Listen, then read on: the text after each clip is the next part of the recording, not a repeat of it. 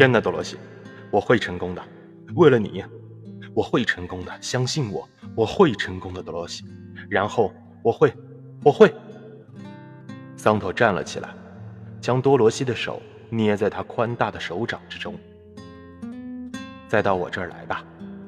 多罗西替桑托说完了这句话，就走出房间，心中燃烧着他灿然的微笑。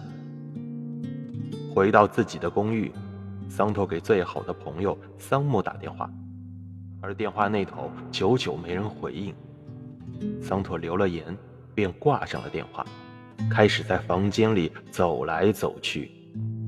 过了一会儿，他走向酒柜，给自己斟了一杯酒。就在这时，桑木冲了进来：“你这疯小子小皮特，这么晚还把我叫来干嘛？”你一个人在喝酒，得，我们来改变这情况。酒杯在哪儿？发生什么事情了？给桑木大叔说说吧。又是哪家的姑娘想嫁给你，逼着你跟她结婚吗？桑木一边说着，一边自顾自地把酒倒上，握着酒杯，把双脚高翘在桌上。